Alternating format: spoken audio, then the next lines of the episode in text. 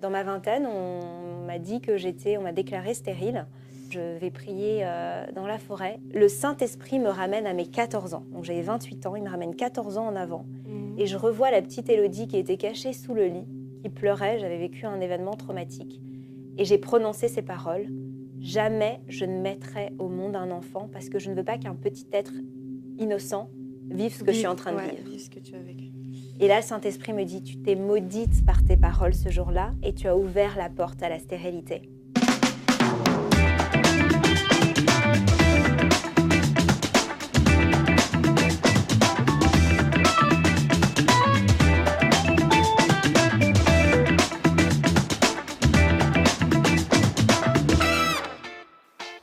Salut à tous, je suis ravie de vous retrouver pour une nouvelle émission coupée en quatre. Le principe de ce rendez-vous, c'est de couper les cheveux à un invité qui me confie son histoire et plus précisément son témoignage de foi. Ah Coiffure coupée en quatre, bonjour Oui, bien sûr. C'est à quel nom? Elodie, Elodie Gaillard. Bah tout de suite Elodie.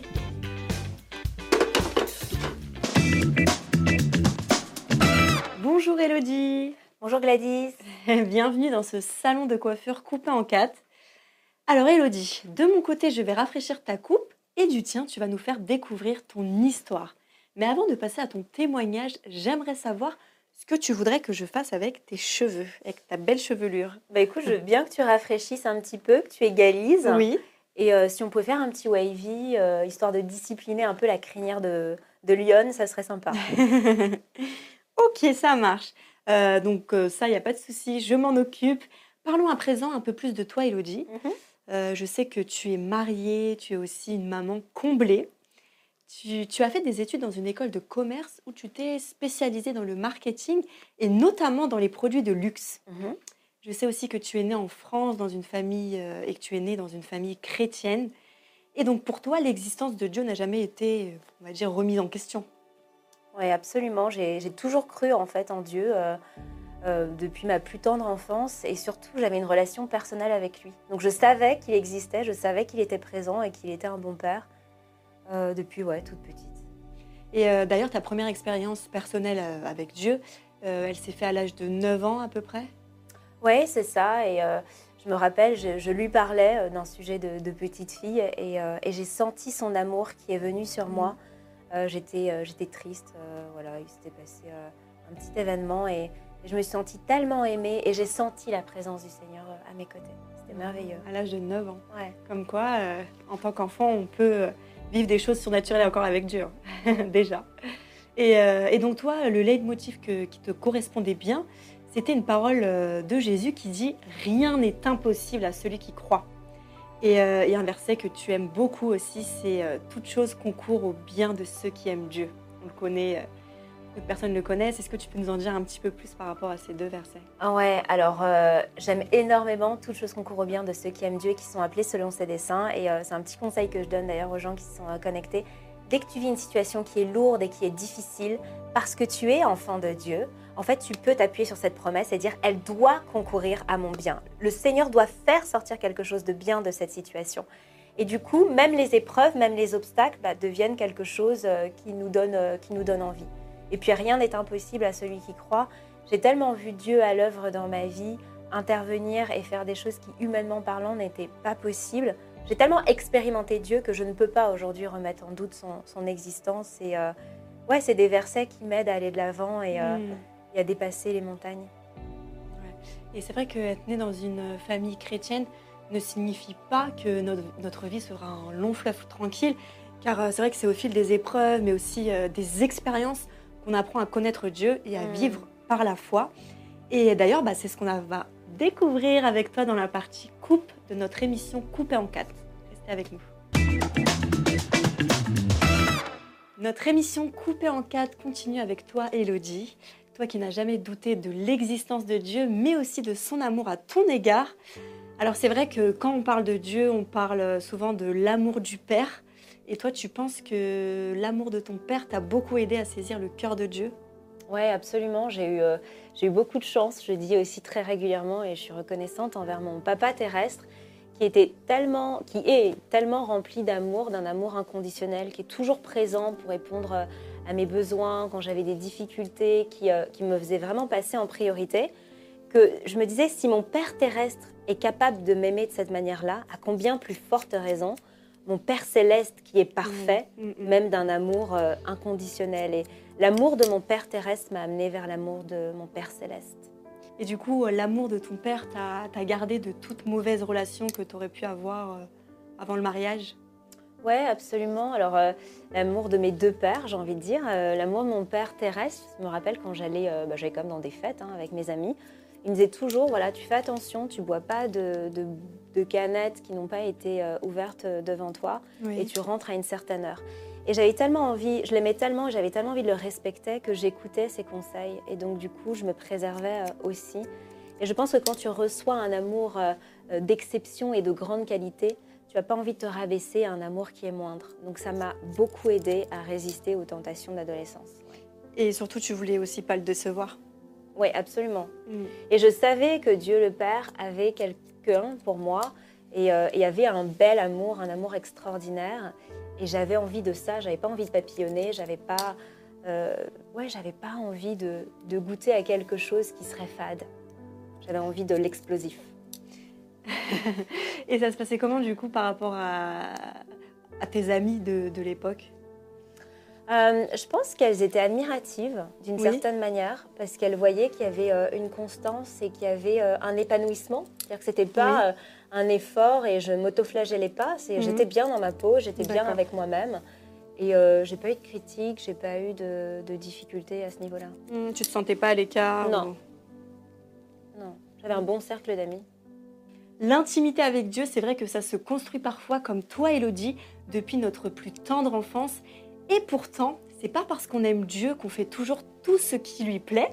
Alors, comment faire les bons choix et ne pas tomber dans les pièges de la vie? Eh bien, c'est ce que nous allons voir ensemble dans la séquence coiffage de cette émission coupée en quatre.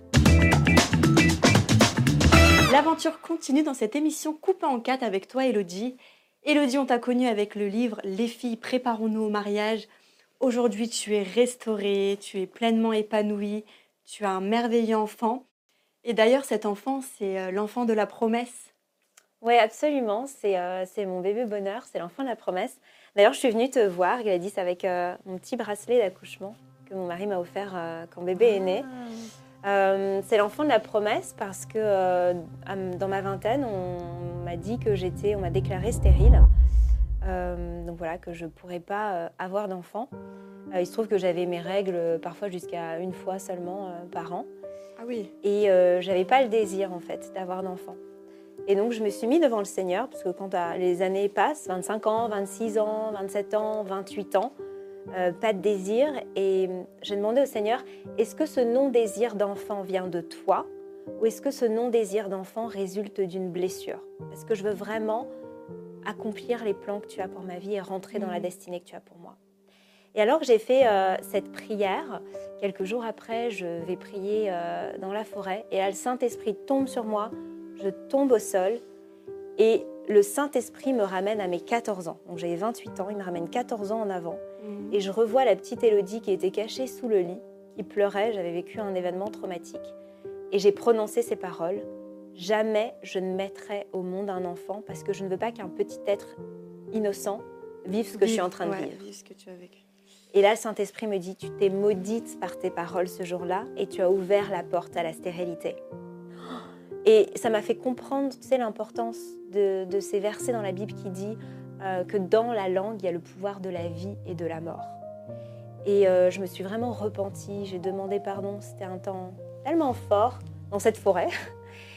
Et euh, c'était le jeudi.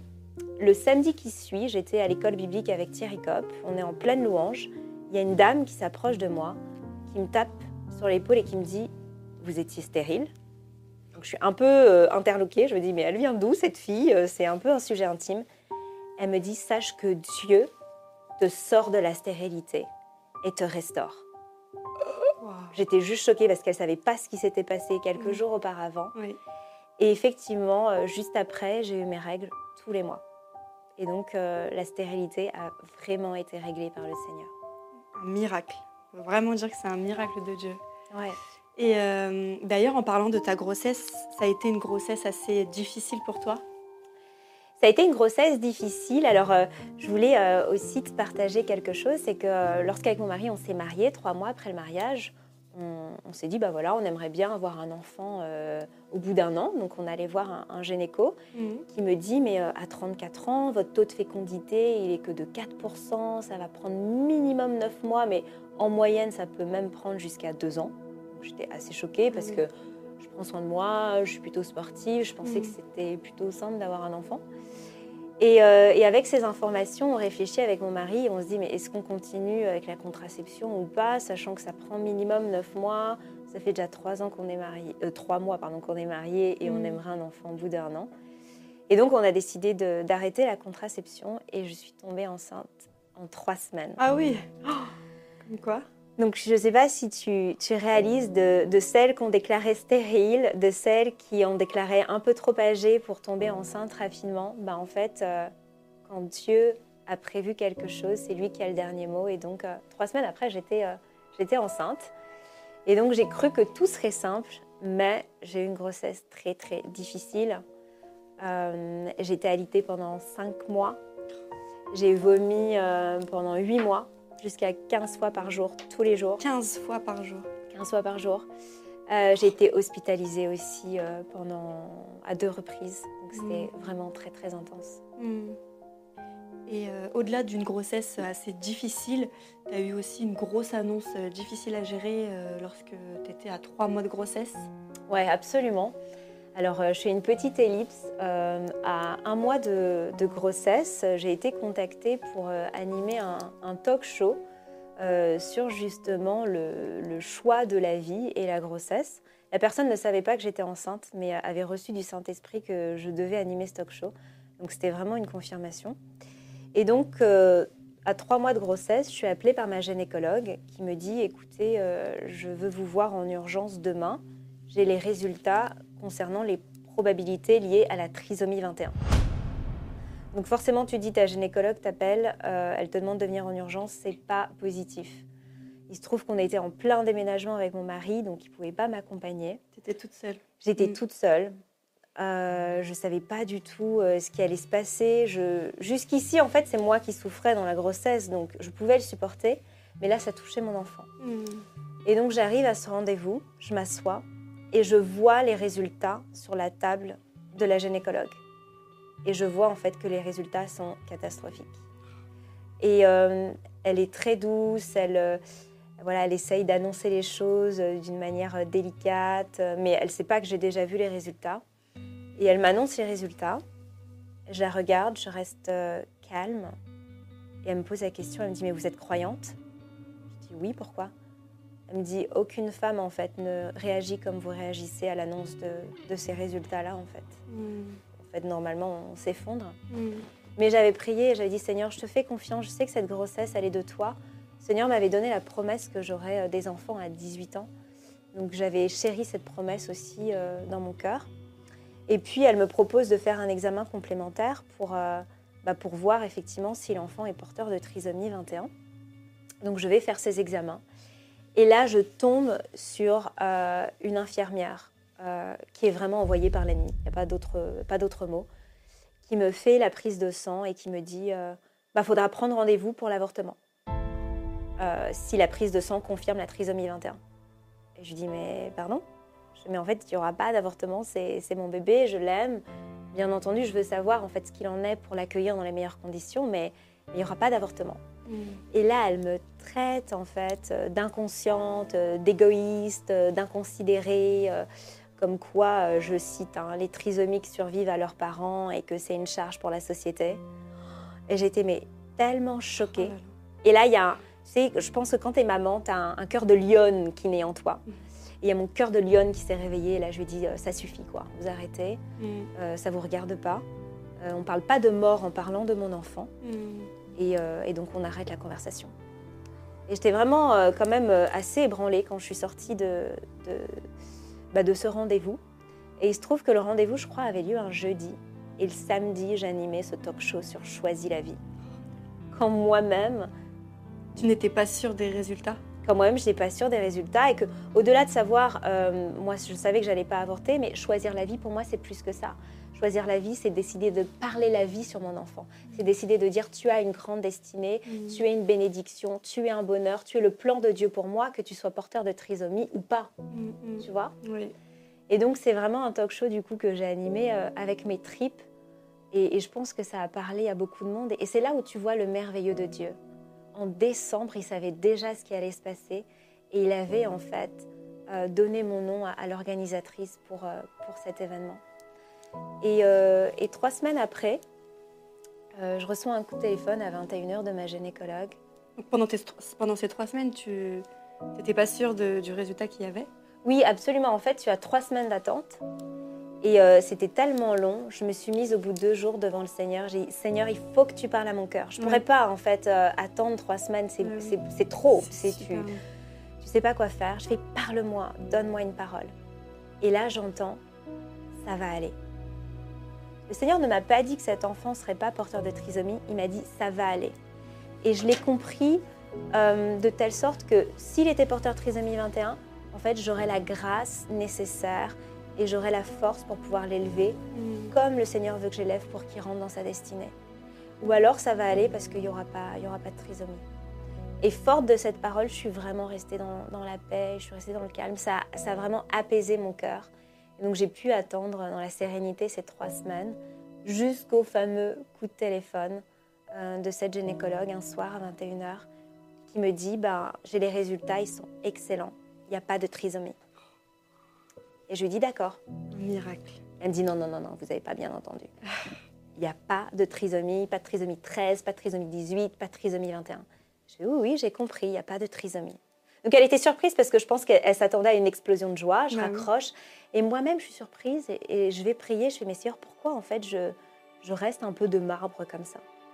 Et le Seigneur me dit, parce que quand je t'ai dit que ça allait aller, tu as saisi en fait cette parole hmm. et ça a apaisé tes émotions. Donc la vérité, c'est que ça allait aller et ensuite la réalité est venue, mais tu avais déjà la vérité dans ton cœur. Et je fais waouh, Dieu, Dieu est vraiment extraordinaire. Waouh, un chemin de vie, Elodie, qui te forme et te prépare aussi à entrer dans ta destinée. Car comme euh, tu te plais à le dire, Dieu ne, disqualifie personne. Euh, et, c'est ce que tu nous expliqueras d'ailleurs euh, très vite dans la partie finition de cette émission coupée en quatre. On finalise tout doucement cette belle aventure coupée en quatre avec l'histoire de notre invitée Elodie Gaillard, grande femme d'impact, fondatrice du ministère Les filles préparons-nous au mariage et auteur de ce livre fais beaucoup de conférences, mais à côté de ça, tu as toujours ta casquette de marketing digital et événementiel. Aujourd'hui, tu aides des milliers de personnes dans leur célibat car tu t'es formée en coaching de développement personnel. Oui, absolument. Bah, déjà, je veux rendre gloire à Dieu parce que c'est vrai qu'il est celui, en anglais, on dit euh, beauty from ashes, tu sais, qui fait naître des cendres de la beauté. Et de ce témoignage partagé au travers du livre, bah, il y a beaucoup de personnes qui ont été édifiées, qui ont été euh, restaurées qui, dans leur cheminement euh, pour le mariage. Et c'est vrai que c'est des milliers de, témoignages et je rends gloire à Dieu pour ça. Moi, je me suis toujours considérée comme une encourageuse. Quand on me demandait, quand j'étais petite, quel métier tu veux faire, je disais, je vais être encourageuse. et Dieu euh, m'a vraiment mis à cœur d'aider les femmes à être des femmes fortes, des femmes audacieuses, des femmes qui courent dans leur destinée. Et donc c'est pour ça, comme tu disais, ben, je me suis formée ces dernières années en psychologie, euh, en relation d'aide, en, coaching, pour euh, aider le plus de femmes possible. Mm. Et d'ailleurs, 2023, c'est euh, une année très très importante parce qu'on ouvre cette académie, l'académie Vision Board, pour justement mm. accompagner les femmes à vivre avec une vision, une vision de Dieu, à déterminer des objectifs en lien avec cette vision et à accomplir leur destinée. Parce que c'est lorsqu'on accomplit notre destinée, un, qu'on est le plus épanoui, mais deux, qu'on aide le plus euh, les gens qui sont autour de nous. Donc c'est mmh. vraiment voilà le, projet, mon bébé de 2023, si on parlait d'un autre bébé. Et je rends gloire à Dieu pour ça. Intéressant. Bon bah Elodie, nous voici à la fin de cette nouvelle coiffure. Dans un instant, tu vas pouvoir te découvrir, découvrir ta nouvelle coupe de cheveux. Et c'est d'ailleurs aussi l'instant où tu auras un, un, conseil à donner à toutes les personnes qui nous regardent depuis le début. Et on verra ça dans la partie découverte de cette émission coupée en quatre. À tout de suite. Alors Elodie, nous voici la dernière étape de cette émission. Tu vas te découvrir. J'ai hâte. Alors allons-y. Eh, c'est magnifique, on dirait mini-toi. voilà, on est sœurs de, de cheveux. Voilà. Ah, ça change, hein. Ça change, hein Oh là là. Peux pas venir chez moi tous les matins Si tu veux. Ah, c'est canon. Sympa, hein C'est vraiment canon. Mm, quoi. Ça te va vraiment bien. Puis t'as une belle masse de cheveux. Franchement, euh, Vraiment, merci Gladys. avec plaisir. Ah. J'aime trop.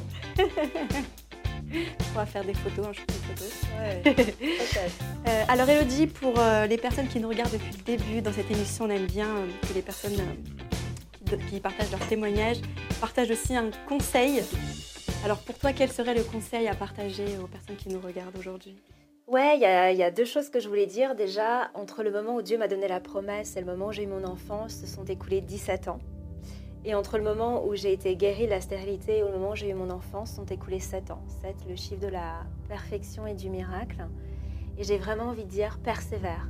Il y a cette chanson d'Olivier Chowa qui dit Si Dieu a mis un rêve dans ton cœur, écris-le, garde-le comme un trésor. Quoi qu'on dise, vision avec passion.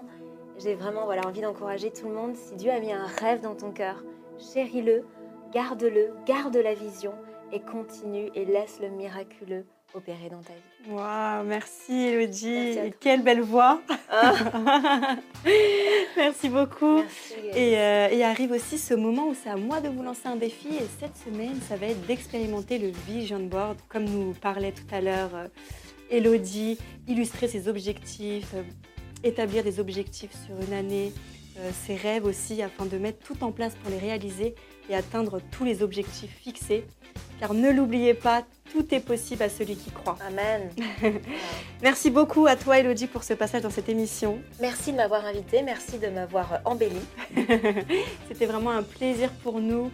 Et euh, si le témoignage d'Elodie vous a touché, vous a parlé, vous a donné envie de passer à l'action, n'oubliez pas de nous le faire savoir dans les commentaires sous la vidéo. Et je vous donne aussi rendez-vous la semaine prochaine pour une nouvelle émission coupée en quatre, pour une nouvelle coupe de cheveux avec un nouvel invité. À bientôt À bientôt.